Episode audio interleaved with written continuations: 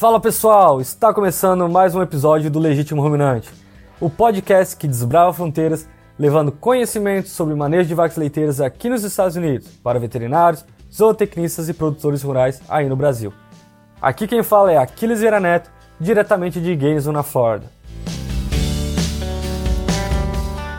Pessoal, acompanhem lá no Instagram, a gente tem uma página, arroba Legítimo Ruminante, onde a gente sempre posta informações sobre os novos episódios e assuntos que abordaremos é, durante esses episódios.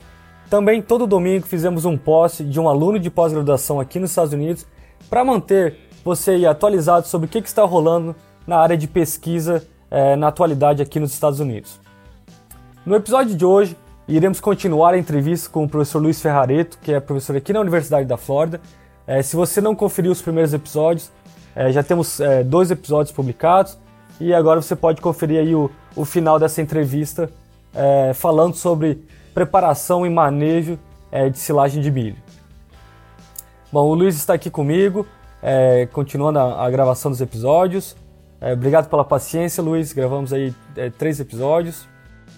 Bom, então esse terceiro episódio, é, eu acho que a gente pode finalizar aí essa série de boas práticas na preparação de silagem de milho e eu acho que a gente poderia começar ele falando sobre é, o manejo de desabastecimento do silo é, e como fornecer isso para o animal. Não, esse é um aspecto super importante que às vezes a gente não presta tanta atenção, né?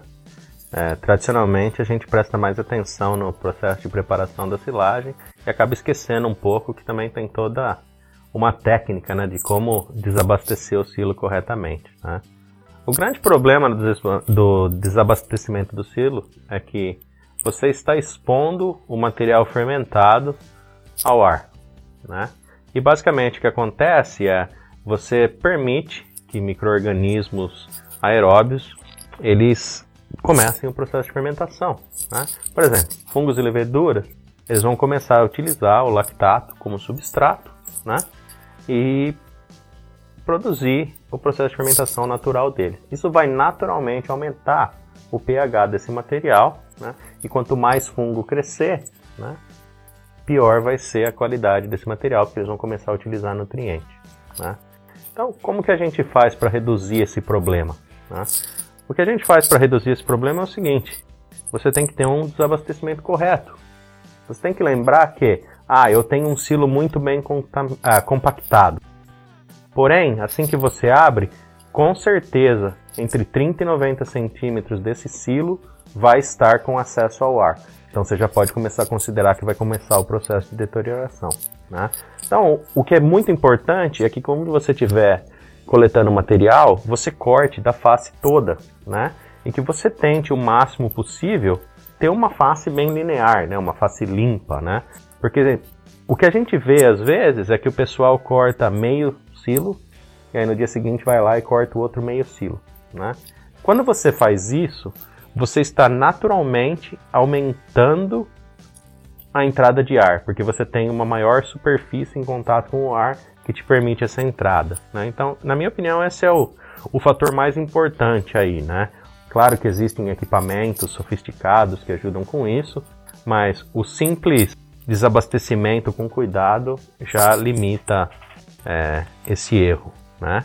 Além disso, é importante que, e, e, isso não é necessariamente relacionado ao desabastecimento, né, mas a preparação inicial, a construção inicial do silo. Né?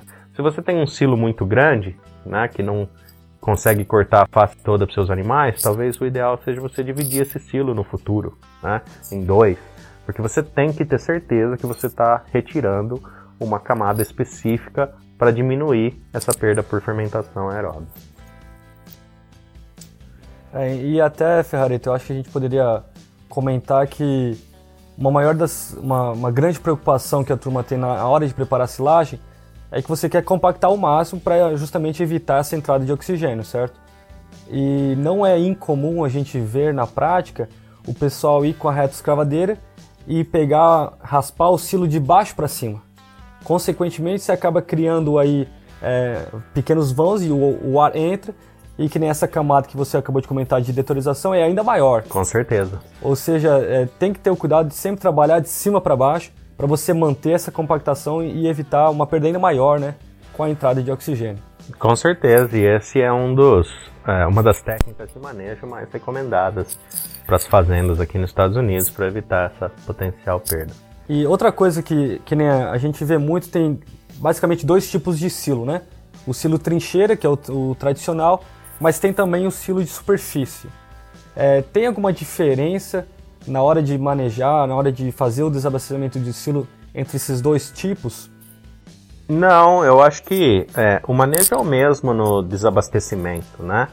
É, a fermentação talvez é, tenha um pouco de diferença, né? Porque talvez seja um pouco mais fácil de compactar o silo de superfície, né? desculpa, o, o silo trincheira ah, comparado com o silo de superfície.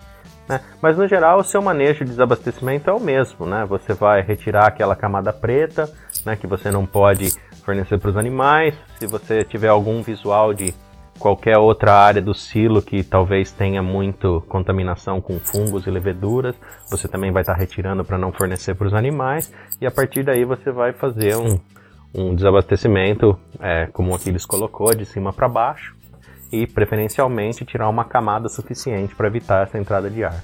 É, e, e, até um do, dos maquinários que a turma usa é, para fazer esse desabastecimento do, do, silo são alguns rolos que eles vão meio que quebrando ali, a, a tirando né, a, a, a, silagem de pouco em pouco. É, esse tipo de material ele afeta também no tamanho de partícula, por causa que ele gasta mais, isso, que nem o, o, o, produtor rural que tem esse tipo de equipamento, será que ele tem que levar em consideração na hora de preparo da silagem de ter um tamanho de partícula talvez um pouco mais longo, por causa que ele usa esse tipo de equipamento? Sim, com certeza esse tipo de rolo ele diminui um pouco o tamanho de partícula, né? Não é nada drástico, né? Mas se você já está trabalhando no limite, com certeza pode ter um impacto, né? Então existem duas formas de ver esse problema, né? Não é um real problema, mas Primeiro, você pode cortar um pouco maior o tamanho de partícula, o que daí você posteriormente vai ter um tamanho, digamos, ideal, né? Quando você diminuir com o corte é, desse rolo. Ou, alternativamente, né? Você pode ter uma segunda forragem na dieta, a qual é utilizada particularmente para fibra efetiva. Então isso não vai trazer muito prejuízo à, à forma como você está formulando a sua dieta. Bom, Luiz, e no caso, como que é, na prática o, o, produtor ele pode avaliar é, perdas que ele está tendo durante esse processo de ensilagem? Há alguma forma fácil de, de avaliar isso? Existe, é. Uma coisa que o produtor tem que entender é que existem diversos tipos de perda.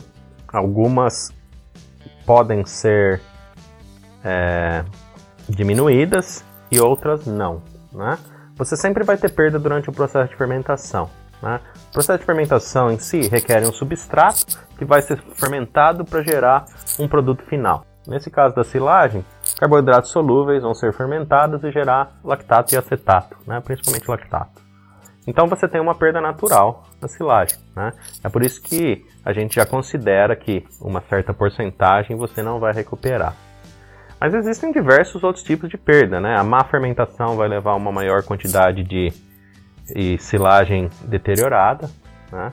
E a partir desse momento você pode pesar essa silagem que você retira do silo, mas não alimenta porque está deteriorada. Ou, alternativamente, você pode tentar controlar qual foi o número de carretas e peso dessas carretas que entraram no silo e comparar com o produto final, se você tiver um vagão aí que você pesa a quantidade de silagem fornecida todo dia. Né? Uma forma interessante de ver perda é marcar uma certa parte do silo e pesar todo dia para ver o quanto que você tem de material ali sendo utilizado e o quanto que você esperava que você tinha. Né? Isso já é uma noção muito boa de perda. Né? Mas na minha opinião, saber o quanto você colocou no silo e o quanto você efetivamente utilizou para os animais te dá uma perspectiva geral de como você foi naquele ano em termos de qualidade de silagem. E aí você pode ter ver oportunidade de melhorar o manejo ali para evitar essas perdas no próximo ano, né? Com certeza. E, e, é interessante até discutir isso porque hoje o foco da indústria leiteira americana é em eficiência alimentar, né? E em 2014 a gente teve a Discovery Conference relacionada à eficiência alimentar, né? Que é um programa legal da Associação Americana aqui de Gado de Leite. E basicamente uma das palestras foi focada em perda de é, alimentos. E as pessoas não consideram isso como eficiência alimentar, né? Mas se você, no final das contas, calcular o quanto você tem de material colhido para produzir leite em relação à produtividade total e o utilizado, você provavelmente tem uma perda muito grande em eficiência, porque você simplesmente perdeu o alimento. Então é algo que deve ser considerado com um pouco mais de ênfase aí no futuro. E ainda mais que o, como a gente até comentou no primeiro episódio, o custo de produção na cadeia leiteira o maior gasto é com alimentação. Ou seja, você não quer perder dinheiro, é, perder alimento, que é o seu o fator mais caro aí na, na cadeia de produção. Com certeza, e, e uma coisa a se considerar nesse ponto é que o custo que você tem com a produção é em relação ao total. Então, quanto menos você utilizar do que você produziu, mais cara a unidade desse produto fica. Existem cálculos, eles estão um pouco antigos, mas um aumento em 10% de perda significa que você provavelmente tem que produzir 2 quilos de leite a mais por vaca dia aí para compensar. Bom, e eu acho que a gente poderia fazer também alguns comentários que aí entra também lá na questão dos primeiros episódios, a gente falou é, quando a gente está preparando a silagem, até agora que a gente está falando quando a gente está começando a utilizar a silagem, é, como que é, o produtor rural deve fazer é, não só o produtor, mas também o nutricionista que, que atende aquela propriedade, ele deve ter uma preocupação, ele deve incentivar isso, é fazer a avaliação da silagem, né? É, como que você recomenda fazer essas avaliações? Quando fazer? É, de qual intervalo fazer? E também o que, que devemos avaliar é, quando você manda para análise bromatológica? O que, que é, deve ser a preocupação do produtor? Olha, eu acho que é essencial você fazer uma análise bromatológica da silagem, né? E eu acho que são diferentes pontos que você tem que medir e as propriedades elas têm que definir quais parâmetros são mais importantes, né? Na minha opinião, o perfil de fermentação é essencial, né? Porque você quer ter uma noção clara de como foi o seu processo de fermentação, né? Principalmente ter certeza que você não teve ácido butírico. Mas existem outros fatores nutricionais que você tem que levar em consideração, como a composição de nutrientes, principalmente proteína, amido, fibra, é, cinzas, que o pessoal muitas vezes não olha, né? E a razão de eu estar falando de cinzas é porque normalmente um alto teor de cinzas não significa que a planta tinha alto teor de cinzas, significa uma alta contaminação de solo na sua forragem, né? Ah, mas por que, que isso é importante? Porque você pode estar tá trazendo mais fungo, mais levedura, você pode estar tá tendo uma silagem mais propensa à micotoxina, que o pessoal às vezes não presta tanta atenção. Outros fatores importantes é qual a digestibilidade da minha silagem, né? Ter 50% de amido, 50% de fibra no material, não que seja possível ter 50% de amido, né? Não significa que todo aquele material possa ser utilizado. Então você tem que ter uma noção de quanto daquele teor de nutriente tem capacidade para ser digerido pelo animal, porque com certeza isso vai mudar é, como você formula a sua dieta. E um outro fator que é muito importante, que às vezes a gente não presta tanta atenção, é o teor de matéria seca. Quando você está alimentando a vaca, normalmente a gente alimenta a vaca com matéria natural, mas a gente não formula dieta com matéria natural. Tudo é baseado em nutrientes na matéria seca. Então, se você não controla o teor de, ma de matéria seca do alimento que você está fornecendo para ajustar a sua dieta, você provavelmente está naturalmente desbalanceando essa dieta. Então, é algo aí que você pode trabalhar com os nutricionistas, né, entre nutricionistas e produtores, para melhorar. Ah, eu não tenho como medir matéria seca. Ah, aquele micro-ondas velho que você tem em casa te ajuda a medir isso. Então... É, e até eu acho que, que tem uma uma análise mais elaborada, que nem onde você tem a quantidade de fibra em detergente neutro, amido, que isso auxilia o nutricionista a fazer o balanço daquela dieta, é, talvez você não precisa fazer é, semanalmente, mensalmente, você pode ter um intervalo mais longo. Mas que nem a, a, a matéria seca, ela é muito variável. Ou seja, a sua matéria seca hoje é provavelmente diferente da que vai ser daqui uma semana. E tem como o produtor fazer em casa, que nem você falou, o micro-ondas velho, você vai lá e você consegue pelo menos ter uma estimativa daquela matéria seca. E se você está tendo uma variação muito grande, você entra em contato com o seu nutricionista e faz os ajustes, é, como você falou, é tudo baseado em matéria seca. É, não, e o ideal é que na verdade o nutricionista já tenha uma planilha pronta, né, para dar para o produtor, dizendo, ó, se a silagem mudou de 30 para 35, em vez de X, você providencia Y, né, para essa é, para esse grupo em particular de lactação, né? Porque aí e diariamente ele pode fazer o exatamente, sem precisar ou sem desesperar por uma mudança, né? Bom, e que nem a gente tá falando na, na avaliação da qualidade da silagem, né, no composição dos nutrientes, é depois que a silagem está pronta. É, você acha que é válido também fazer a análise é, durante a preparação, quando traz a matéria verde e, e lá coletar uma amostra e mandar para o laboratório? Talvez você possa se programar para o futuro, você ter uma ideia da qualidade daquela silagem que você vai ter aí depois de seis meses lá? Eu acho que sim, né? Porque você tem que ter uma noção de como a sua silagem vai ser até para já formular a dieta antes de abrir o silo, né? É, eu até peço desculpa, eu não sei exatamente qual que é o tempo de espera para se receber resultado de análise bromatológica no Brasil, às vezes, se você tiver uma demora de uma semana, por exemplo, você já está em outra parte do silo, né? Então, se você já mediu em várias partes do seu silo anteriormente para ter uma noção, você já consegue formular sua dieta mais adequadamente, né? Algo a se considerar: a mudança de nutriente não vai ser drástica uh, do material pré-fermentação para pós-fermentação. Né? Digestibilidade de amido vai mudar, os ácidos vão mudar, pH vai mudar, mas o nutriente em si não vai ter uma mudança tão drástica. Né? A proteína vai estar tá ainda num nível similar ao que era antes, amido a mesma coisa. Talvez FDN você tenha uma perda mínima, porque algum, alguns dos é, micro-organismos no silo conseguem utilizar aquela fibra bem solúvel, mas também não é nada drástico, então te permite pelo menos ter uma noção. É, então, se o produtor faz essa análise é, antes do processo fermentativo, ele já pode planejar ali para o futuro de, não, eu tenho uma silagem de boa qualidade, eu posso incluir é, uma maior concentração na dieta. Ou a minha dieta não é tão boa, a minha, minha, minha silagem de milho não é tão boa, eu posso procurar uma forragem alternativa para mim não usar tanto e, e, permitir que o animal produza mais leite é, durante a alimentação daquele produto, né?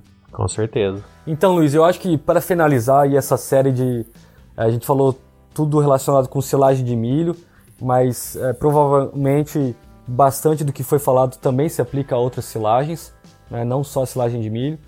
É, mas é, um do, dos comentários de um dos nossos ouvintes é, foi do Felipe Amaro e ele gostaria de saber a sua opinião sobre é, a utilização de sorgo para fazer silagem é, para vacas de leite, no caso de alta produção é, é viável, é uma boa alternativa, é, o que, que a gente poderia correlacionar aí, é, quais seriam as diferenças entre a silagem de milho e a silagem de sorgo é, para vaca de leite, né? Eu acho que tem muito potencial a silagem de sorgo, né? A silagem de planta inteira de sorgo, principalmente. É... O sorgo ele é mais rústico que o milho, né? Então, em certas áreas, talvez se tenha mais benefício em plantar sorgo do que milho, né? Aqui nos Estados Unidos, por exemplo, existem áreas que a gente está tendo problema com o abastecimento de água. E, consequentemente, é, você não tem como irrigar o milho é, da forma que se espera. Né? E dentro desse padrão, as pessoas têm tentado mudar para a silagem de sorgo, que é um, uma planta mais tolerante à seca, né? com ótima produtividade durante a seca. Né? E os resultados têm sido muito bons. É, em relação ao milho, né, quando a gente compara a planta de milho e a planta de sorgo, né, existem duas diferenças principais. Né? A primeira é o teor e tipo do grão. Né? O milho são grãos maiores né, e normalmente a concentração de amido é maior. E no sorgo, um dos problemas desses grãos serem pequenos é que você dificulta o processo de quebra. Né? E, e isso é realmente um problema, porque se você não conseguir quebrar esses grãos, a dificuldade de amido é reduzida. Né? Então, tudo que a gente comentou em relação ao processamento de grão para milho, você tem que ter atenção dobrada para sorgo, porque caso contrário, você vai ter um pouco de, de problema aí com o nível energético da sua dieta. Né? Mas tudo que a gente discutiu que melhora a digestibilidade em milho, melhora a digestibilidade em sorgo. Outro fator importante a se considerar é que, naturalmente, por você ter menor teor de amido, você tem um maior teor de fibra. Né? Mas não é só mais fibra que o sorgo tem, essa fibra também é menos digestível. E, mas hoje já se existem muitos híbridos BMR para sorgo que são muito bons, e a perda em produtividade do híbrido BMR de sorgo é menor do que a do híbrido BMR de milho. Né? Pelo menos os, os nossos dados aí de, de, desse programa de teste de híbrido nos Estados Unidos mostram isso. Né? Então é algo que você possa fazer. Né? E eu, eu vou além. Né? É, quando você sabe que essas diferenças existem, você consegue formular sua dieta baseado nisso. Né? Então o pessoal normalmente faz a comparação milho e sorgo, eles vão te dizer, ah, mas você não consegue substituir um quilo de silagem de milho por um quilo de silagem de sorgo. Não, mas você também não substitui um, milho, um quilo de milho por um quilo de, de qualquer outro produto. Né? Você tem que rebalancear a sua dieta completamente. Então, você sabendo aí dessas diferenças, você consegue se adaptar e utilizar melhor o sorgo.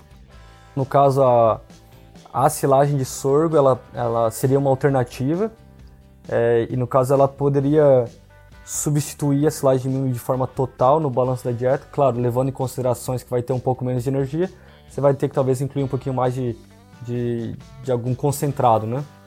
É, mas ele produz muito mais, ou seja, você, você tem que ver o balanço e se adequar à sua região, o que, que você pode fazer, que nem você comentou, né? é, o sorgo é mais rústico, ou seja, se você tem um pouco de problema mais com seca, talvez seja uma opção. É, e até um, é, alguns, alguns comentários do pessoal do Brasil é que em algumas regiões tem muita gente que vai lá e fica roubando milho, que até é cômico isso, né? E talvez a, a, a alternativa seja fazer um pouco de silagem de milho, né? É, silagem de sorgo nessas regiões que você sofre perdas aí com a intervenção humana, né? Vamos colocar dessa forma. Com certeza, e eu acho que uma outra coisa a se levar em consideração aí quando olhando o dado de sorgo é que, e, e eu me incluo nesse erro, né? O nosso programa de híbrido é assim. Quando a gente compara híbridos de milho e sorgo, normalmente nós testamos sobre condições, sob condições ideais, né? Então, por exemplo, no nosso programa de híbrido aqui, a gente tem um manejo específico de irrigação, fertilização e tratamento para pragas e doenças, né? Que é, digamos assim, quase perfeito, né? É, baseado nas recomendações mais recentes, né? Mas normalmente quando a gente quer utilizar sorgo, a gente quer utilizar numa situação mais adversa, né? Então talvez a diferença entre milho e sorgo não seja tão grande quanto a gente imagina nessas condições adversas, né? Então isso é algo a se considerar aí quando olhando esses dados e talvez tenha mais benefício do que a gente imagina. Bom, Luiz, eu acho que com isso a gente é, acaba encerrando a, a, a, série de episódios aí que a gente fez relacionado à silagem de milho.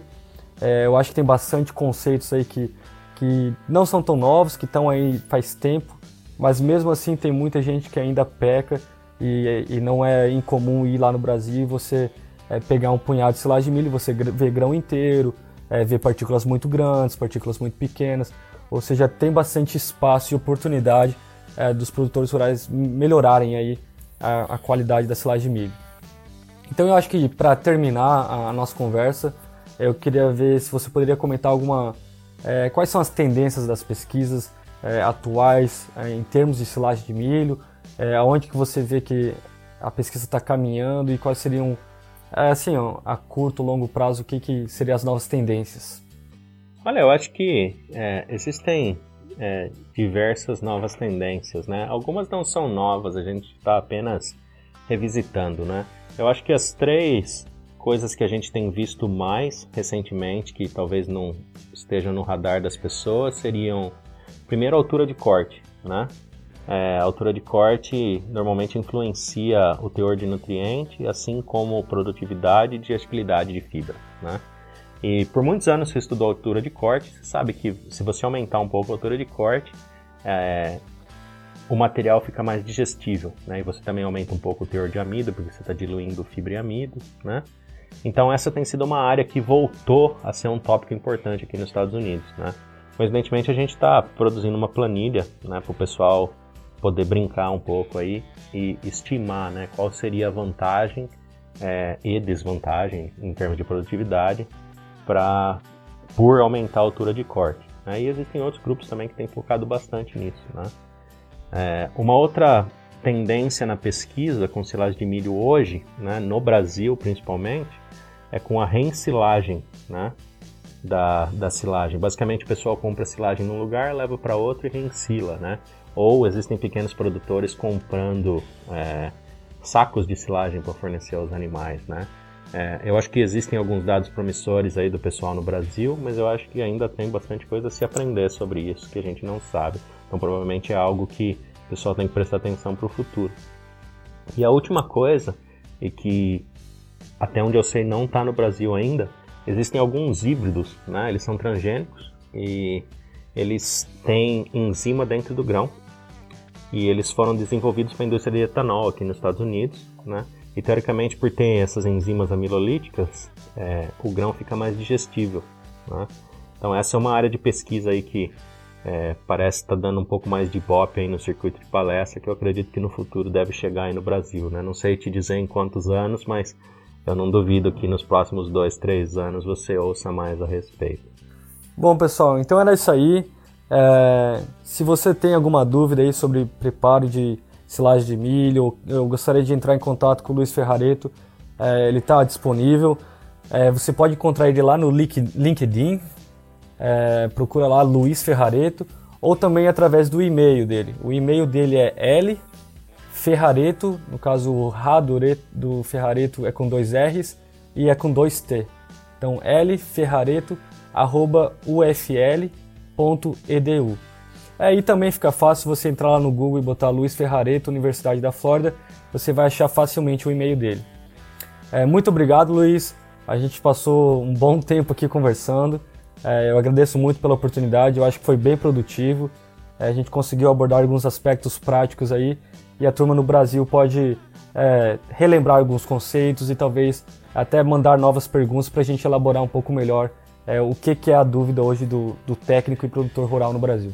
Oh, eu agradeço novamente aí a, a oportunidade aí de participar do podcast. Acho uma ótima iniciativa e espero que as informações tenham utilidade aí pro, pro pessoal que, que tem interesse. Bom, pessoal, então era isso aí. É, lembrando aí, por favor, participe do programa, entre em contato com a gente lá no Instagram, arroba legitimoruminante, ou também através do nosso e-mail, legitimoruminante.gmail.com que aí a gente pode selecionar perguntas e tópicos que é, você que é nosso ouvinte está interessado e tentar achar algum especialista na área aqui é, para abordar esses assuntos e fazer comentários sobre eles. Muito obrigado por ouvir o nosso programa. É, vamos agradecer novamente aí a, a, a Luiz Ferrareto, que participou com a gente na série de três episódios. Então, pessoal, tenham um bom resto de semana. Fiquem ligados no Legítimo Ruminante, o podcast que desbrava fronteiras levando conhecimento sobre o manejo de vacas leiteiras aqui nos Estados Unidos para veterinários, zootecnistas e produtores rurais aí no Brasil. O meu nome é Aquiles Vieira Neto e também fazem parte da equipe do Legítimo Ruminante a Ana Carolina Macedo, aluna de mestrado aqui na Universidade da Flórida, e o Iago Leão, o qual fez o seu estágio de conclusão de curso também aqui na Universidade da Flórida. Um abraço pessoal, obrigado!